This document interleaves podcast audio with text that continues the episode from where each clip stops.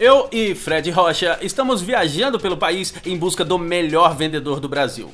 Em um motorhome, vamos em direção ao Chuí, no Rio Grande do Sul, e depois vamos subir até o Oiapoque, no Amapá. Em cada lugar, paramos as pessoas e perguntamos: quem é o melhor vendedor da cidade? Mesmo trabalhando no comércio, algumas pessoas não sabem responder. Outras indicam amigos e vendedores conhecidos, e de vez em quando alguns respondem eu. Particularmente, gosto muito desta autoconfiança. É bem bacana encontrar pessoas que se consideram boas de serviço.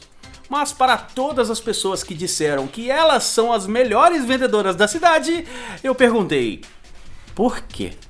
E é super legal quando os entrevistados contam histórias de superação e sucesso.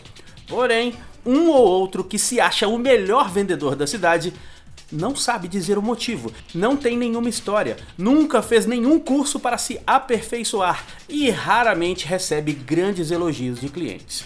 Em nossa busca, já encontramos pessoas com histórias muito legais, mas também encontramos pessoas que precisam de um pouquinho de humildade.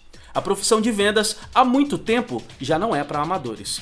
Eu sou Leandro Branquinho e se você quiser saber um pouco mais sobre o nosso projeto, acesse www.omelhorvendedordobrasil.com.br. Rádio Vendas.